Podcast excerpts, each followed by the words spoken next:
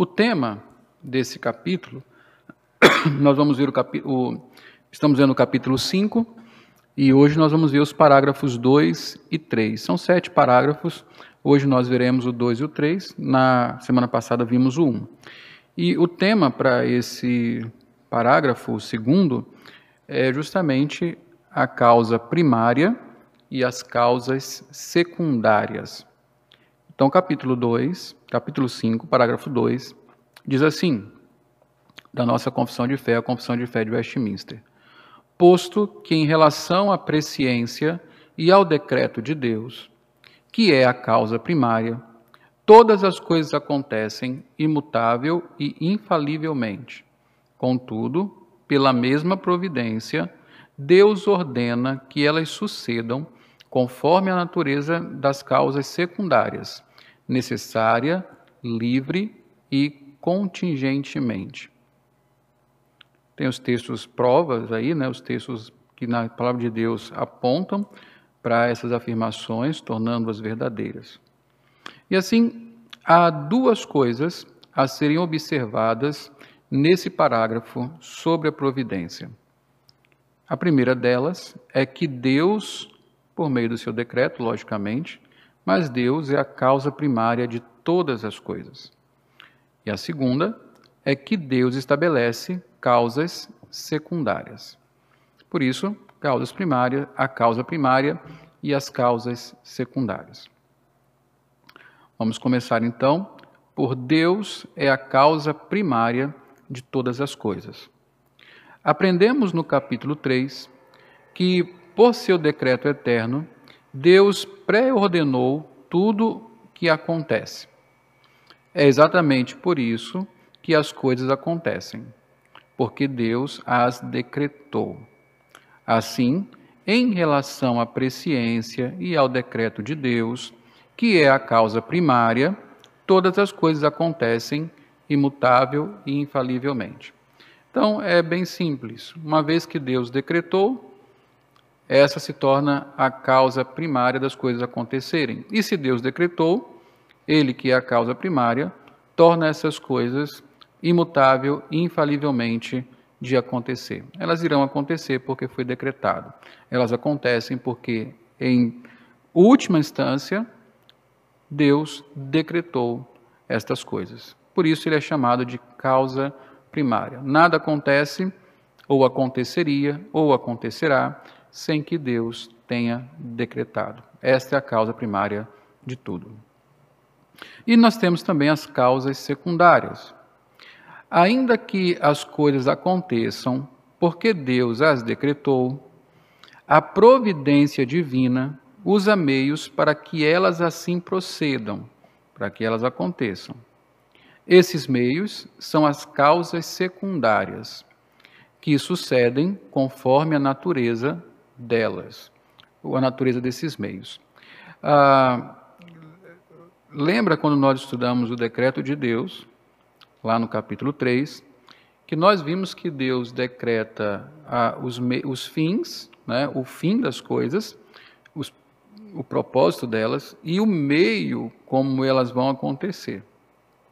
Deus não está apenas preocupado ou fez um plano apenas para o final da história, para a consumação, mas ele fez um plano que contempla também a forma que as coisas irão acontecer, os meios pelos quais estas coisas irão suceder na história. Então, Deus, como aquele que decreta é a causa primária, mas dentro do seu decreto, ele estabeleceu as causas secundárias, que são os meios pelos quais Deus age. E aí nós vemos a confissão de fé explicar que esses meios são as causas secundárias, que sucedem conforme a natureza, ou seja, conforme a natureza dessas causas. Então, daí nós temos três características que a confissão de fé apresenta para as causas secundárias. Primeiro, são meios necessários. Por exemplo, para iluminar nosso planeta, Deus criou o Sol e a Lua. A natureza, o Sol e a Lua foram criados para iluminar o planeta, para marcar as estações ah, e tudo aquilo que está envolvido na, na, na, função desses astros. Estas coisas, é, de forma ordinária, dependem do Sol e da Lua. Se não tiver Sol, se houver um eclipse, nós não temos luz na Terra. É? Então, Deus ordenou que, como meio causa secundária, para que haja luz no universo, no, no nosso planeta, no nosso sistema solar, ele estabeleceu o Sol e a Lua também. Elas são livres, ou seja, são as escolhas que fazemos. No exercício de nossa livre agência, fazemos escolhas que geram consequências. Nesse sentido, nossas escolhas livres são causas secundárias para determinados efeitos. Vamos abrir a Bíblia aí. Gênesis 13, 10 a 13.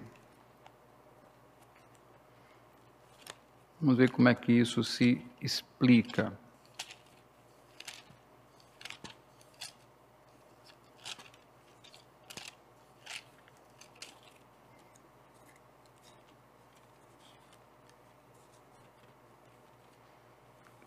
Gênesis 13, a partir do versículo 10 até o 13. Diz assim: Levantou Ló os olhos e viu toda a campina do Jordão, que era toda bem regada, antes de haver o Senhor destruído Sodoma e Gomorra, como o jardim do Senhor, como a terra do Egito, como quem vai para Zoar. Então Ló escolheu para si toda a campina do Jordão e partiu para o Oriente, separando-se um do outro.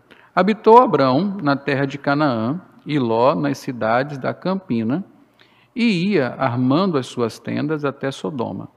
Ora, os homens de Sodoma eram maus e grandes pecadores contra o Senhor. Então nós vemos aí essa, esse relato né, da, do momento em que Ló e Abrão se separaram. E você observa que é, é aquele momento que Abraão fala para Ló assim: escolhe. Se você escolher de um lado, eu vou para o outro. Se você escolher do outro, eu vou para um. E aí Ló faz uma escolha, né? uma escolha conforme os critérios dele. Ele olhou, viu lá uma terra muito boa, parecendo o jardim do Éden, é, parecendo as terras do Egito, uma terra muito bem regada, uma terra muito boa. E ele escolheu ali, usando os seus critérios, uma escolha livre que gerou consequências. Tudo aquilo que acontece na vida de Ló, tudo aquilo que acontece também na vida de Abraão, por conta dessa decisão de Ló, ela tem essas, essas consequências, essas coisas que acontecem, tem como causa a escolha livre de Ló. Deus usa Ló para, na sua livre agência, fazendo escolhas, que as suas escolhas sirvam para os, alcançar os propósitos e objetivos traçados no plano de Deus. Então, as nossas escolhas também servem como meios secundários, causas secundárias, para que as coisas aconteçam conforme o decreto de Deus. Bom, essas causas secundárias também podem ser contingentes. Há, outra coisa, há outras coisas que são, na nossa perspectiva, incertas, podendo ou não ocorrer, imprevistas, coincidentes. Por exemplo, um acidente, não é? um acidente automobilístico. É, é, o que, que é um acidente? Um acidente é alguma coisa que acontece sem planejamento. Uma série de coincidências é, ocorrem, né? É, as coisas é, incidem ao mesmo tempo, sem serem planejadas, e temos um acidente. Ninguém planejou, ninguém quis, aconteceu de maneira imprevista. As coincidências, da mesma forma, fazem parte da providência de Deus para causar determinados resultados. Então, pode as coincidências existem na nossa perspectiva, mas o acaso não. Esses, essas coincidências ou seja, aquilo que nós não planejamos, que aconteceu sem nenhuma previsão, na verdade, são muito bem regidas por Deus a fim de atingir aquele propósito do seu decreto é, eterno. Vamos abrir primeiro Reis. Ah, o texto é bem longo, é relativamente longo, mas ele é bem interessante. Primeiro Reis 22, 28 a 38.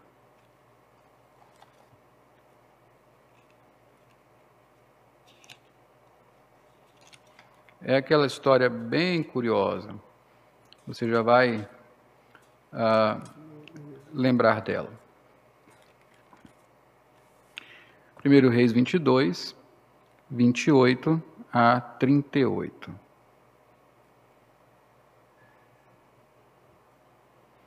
É a partir do 29, na, na verdade. Diz assim: Subiram o rei de Israel e Josafá, rei de Judá, a Ramote de Leade. É a circunstância em que, é, que Acabe chama Josafá para guerrear e a situação é muito bem curiosa. O que, que acontece quando finalmente Josafá aceita ir com Acabe guerrear? O que, que acontece ali? Veja que coisa curiosa. Disse o rei de Israel a Josafá: Eu me disfarçarei e entrarei na peleja. Tu, porém, traja tuas vestes. Disfarçou-se, pois, o rei de Israel e entrou na peleja. Ora, o rei da Síria dera ordem aos trinta e dois capitães dos seus carros, dizendo: Não pelejareis nem contra pequeno nem contra grande, mas somente contra o rei de Israel.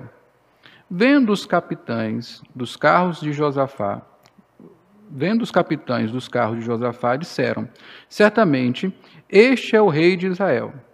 Era o que estava vestido de vestes reais. E eles se dirigiram para o atacar. Porém, Josafá gritou, vendo os capitães dos carros que era o rei, que não era o rei de Israel, deixaram de o perseguir. Então o homem, um homem, entesou o arco e atirando ao acaso, feriu o rei de Israel por entre as juntas da armadura. Então disse este ao seu cocheiro: Vira e leva-me para fora do combate, porque estou gravemente ferido. Bom, a gente não precisa ler o resto do texto, mas veja que curioso, veja que coincidência. É, foram a ordem era matar o rei de Israel, Acabe, que espertamente se despiu das suas vestes reais, porque imaginava que ele seria caçado na batalha. Bom, ele fez isso intentando escapar da, da morte. Encontram Josafá e vão atrás dele. Josafá grita. Eles ficam frustrados, não é o rei de Israel. E talvez, né, estou aqui imaginando, nessa frustração, um dos soldados que é, foram atrás de Josafá, pensando que era Acabe, e depois se decepcionou, resolveu hum, é, gastar a sua raiva jogando uma, uma flecha a ermo pesou o arco e jogou a flecha. A flecha sobe, desce e atinge, atinge exatamente a cabe. E não atinge em qualquer lugar. Ela atinge exatamente numa abertura da armadura que provoca um ferimento mortal. Tudo isso uma grande coincidência. Ninguém tinha planejado isso, isso não foi é, previsto, nada disso um acidente. Contudo, era exatamente isso que o profeta tinha dito que iria acontecer. Acabe ia para aquela batalha e iria morrer. E não importa o quanto ele tenha tentado fugir, as coisas aconteceram da forma como tinham que acontecer, mesmo coincidentemente, vamos dizer assim. Então, as causas secundárias, elas podem ser necessárias, livres ou contingentes. Essa, esse pensamento aqui, ele é bem interessante. É do Dix Hurner. Ele fala: Deus não precisa de ajuda de ninguém. Se fosse da vontade dele, Deus poderia ter planejado criar continuamente cada ação e evento, cada movimento e pensamento na história do mundo. Em outras palavras, ele poderia permanecer como a única causa de todos os efeitos. Ele poderia ser somente ele a causa de todas as coisas. Mas Deus, em seu decreto, decretou que haveria meios para atingir aquilo que ele queria, que ele planejou em seu plano, que são as causas secundárias. Bom, o próximo parágrafo fala sobre o ordinário e sobre o extraordinário na providência de Deus. Logicamente, quando nós tratamos de coisas ordinárias e extraordinárias, nós estamos falando numa perspectiva humana, não é? Para Deus não há o extraordinário. Tudo está muito bem planejado, não é nada extra. É tudo dentro do seu propósito. Extraordinário aqui é quando nós olhamos para Deus agindo apesar das causas secundárias, dos meios que ele mesmo estabeleceu. Vamos olhar para cá mais, mais, de forma mais cuidadosa. Então, o terceiro parágrafo diz assim: Na sua providência, na sua providência ordinária, Deus emprega meios. Ó, na sua providência ordinária, Deus emprega meios. Todavia, ele é livre para operar sem eles, sobre eles ou contra eles, segundo o seu arbítrio. Então, quando se refere à providência ordinária, a Assembleia de Westminster tem em mente que Deus ordinariamente usa meios, de acordo com a natureza deles para executar o seu decreto. No tópico anterior, vimos, por exemplo, que ordinariamente Deus mantém o mundo iluminado e as estações em ordem por meio do Sol e da Lua. Basta você ler lá Gênesis 1, 14, 15 e você vai constatar isso. É ordinário porque comumente Deus realiza assim seu plano. Por exemplo, em sua providência ordinária, Deus levanta impérios para trazer restauração ao seu povo. Ele, por meio de impérios, disciplina seu povo, como fez com a Babilônia, como fez com a Síria, levantou povos poderosos e disciplinou seu povo. Por meio de impérios, ele restaura seu povo, como ele levantou a, a, a, o Império Medo-Persa para tirar o povo do cativeiro babilônico. Ou seja, são meios que Deus estabelece para é, salvar o seu povo, para livrar o seu povo da morte, do cativeiro. É um exemplo de Deus na sua providência ordinária, através de meios, é, alcançar os propósitos do seu plano. Ah, da mesma forma, aprendemos sobre a providência, sobre ela, no Salmo 104 como é que Deus mantém a vida, como é que Deus alimenta os animais. Tudo isso por meio da sua providência ordinária. Planta, plantio, colheita, chuva, ciclo da água, ciclo do ar, estas coisas que nós conhecemos bem na natureza. O Senhor criou meios e as suas e, e os usa para cumprir o decreto que ele mesmo estabeleceu. A crença na providência ordinária, presta atenção nisso, a crença na providência ordinária de Deus deve nos fazer sérios em nossas decisões livres, sabendo que cada decisão tem uma consequência, na maneira como cuidamos do nosso corpo, gastamos nosso tempo, aproveitamos as oportunidades e exercitamos a diligência em nossos negócios. Deus ordinariamente age por meios e negligenciá-los é falta de sabedoria. Então, por exemplo, se o meio que Deus estabeleceu para nos alimentar é o trabalho, quem não trabalha, consequentemente, ficará sem ter comida. Negligenciar o trabalho, negligenciar aquilo que me prepara para o trabalho, os estudos, as oportunidades, certamente me colocará em dificuldade financeira. É por isso que Provérbios o tempo todo está dizendo que o preguiçoso empobrece. Por que o preguiçoso empobrece? Ora, ele não trabalha, ele não cuida das coisas, ele não se, ele não atenta diligentemente para os meios que Deus estabeleceu para a prosperidade, para o alimento. Então ele negligencia isso, consequentemente, ele terá falta de alimento, ele empobrecerá, ele terá a sua casa deteriorada e assim por diante. Uma pessoa que não cuida bem do seu corpo, colherá como consequência disso o adoecimento.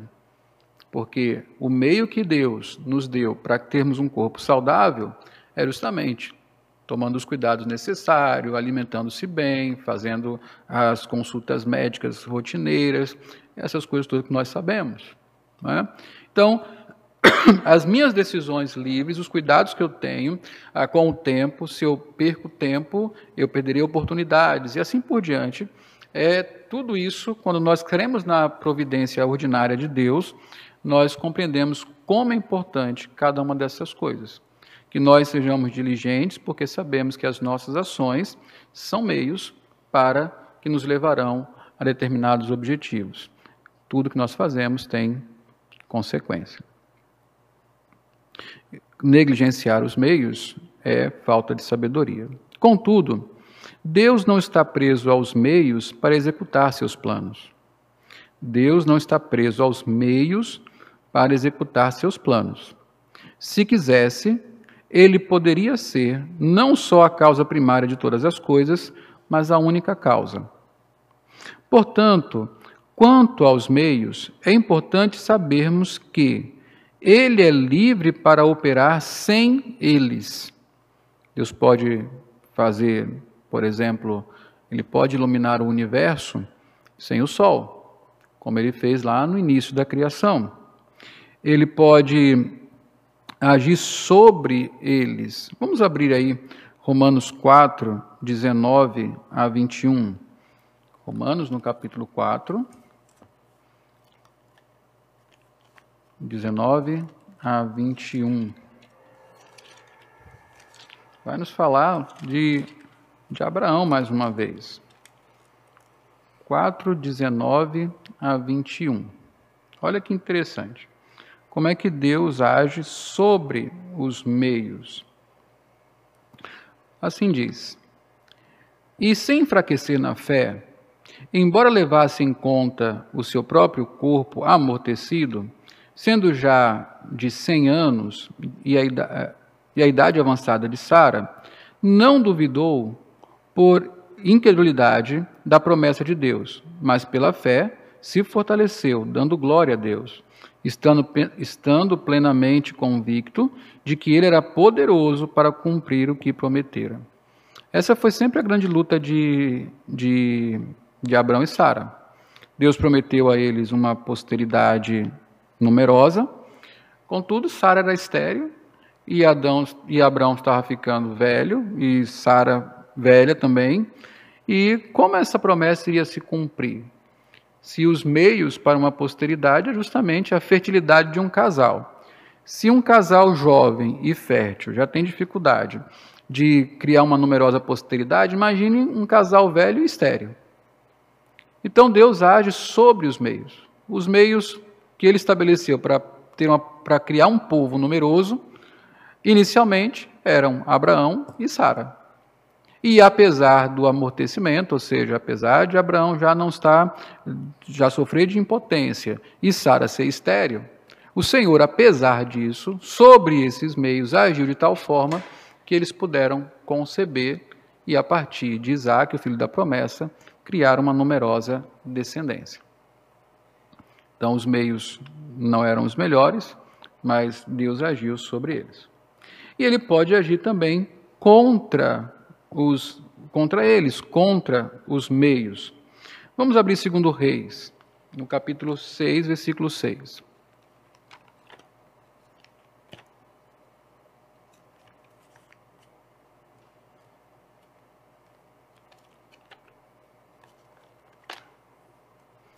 Segundo Reis 6, 6.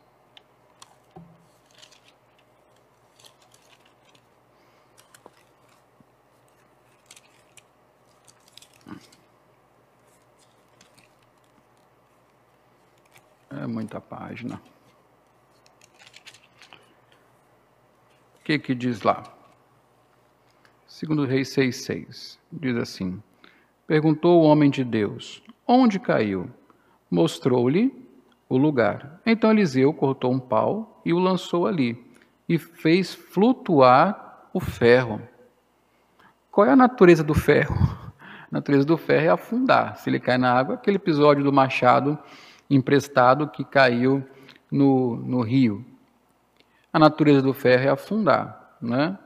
Você pode dizer que uma pessoa que nada mal, nada como uma pedra ou como um ferro. Mas aí Deus age contra o meio, ou seja, o ferro flutua. É contra aquilo mesmo que Deus estabeleceu. O ferro flutuou. Deus age contra os meios, segundo o seu arbítrio, segundo a sua determinação e vontade. Então, assim, quando em sua providência Deus executa seu decreto eterno sem meios ou apesar deles, estamos diante do extraordinário ou do milagre. Conclusão: a Deus, que é todo-poderoso e pode, se quiser, fazer todas as coisas sozinho, sem depender de nada ou ninguém. Paulo fala isso muito bem lá em Atos 17, falando, no, falando aos atenienses. Agrada dispor do nosso serviço para executar seu decreto eterno. Ele nos chama a cooperar com Ele. Paulo diz que nós somos cooperadores com Deus na pregação do Evangelho, em sua obra redentora. Uma vez que nos deu a missão de evangelizar e fazer discípulos. O serviço a Deus deve ser encarado como um privilégio, uma condescendência de Deus, graça. Servir ao propósito dele é algo em que podemos nos gloriar, não em nós, mas em Deus. Paulo, quando lá em Romanos, no capítulo 15, ele observa o que aconteceu por meio do ministério dele, quantas pessoas foram convertidas, transformadas, cidades e tal, ele fala que se gloria naquilo que Cristo fez por intermédio dele, usando Paulo. É interessante nós observarmos, né, irmãos, porque nós gostaríamos que tantas coisas acontecessem, né, e oramos por elas. Oramos para que Deus envie missionários, oramos para que tenhamos um país melhor, oramos para que haja uma melhor educação, oramos por tantas coisas sabedores que só Deus pode realizá-las, mas esquecemos de orar pedindo a Deus que nos faça meios para que essas coisas aconteçam, né? Que tal nos dispor mais para sermos pessoas de fato que trabalham para o Senhor em todas as áreas da vida, né? Que eu não exerça a minha profissão apenas buscando o único objetivo de me alimentar, mas de alcançar propósitos que são agradáveis a Deus e quem sabe de fato, eu não serei o instrumento, o meio de Deus para realizar obras que Ele tem decretado. Pensemos nisso, não é? Uma vez que Deus age por meios, e nós, nossas escolhas e ações também são meios, precisamos ser responsáveis. A lei do plantio e da colheita deve ser observada com cautela. Na doutrina da providência, também encontramos segurança. Mesmo coisas insignificantes e as meras coincidências são meios que Deus usa para promover o nosso bem. Tudo coopera para o bem daqueles que amam a Deus. Deus está livre para agir sem os meios ou apesar deles. Assim, sempre que não houver recursos humanos e naturais, ou mesmo que esses estiverem contra nós, podemos confiar na providência do Senhor que opera milagres. É maravilhoso saber que Deus, como um Deus não é, que faz o, o cosmos, o belo, o Senhor estabeleceu leis para reger esse mundo e mantê-lo por sua providência. Mas sempre que necessário, para a sua própria glória, o Senhor, inclusive, é, inclusive agindo contra esses meios, apesar deles, a fim de poder executar o seu propósito sempre para o bem do seu povo.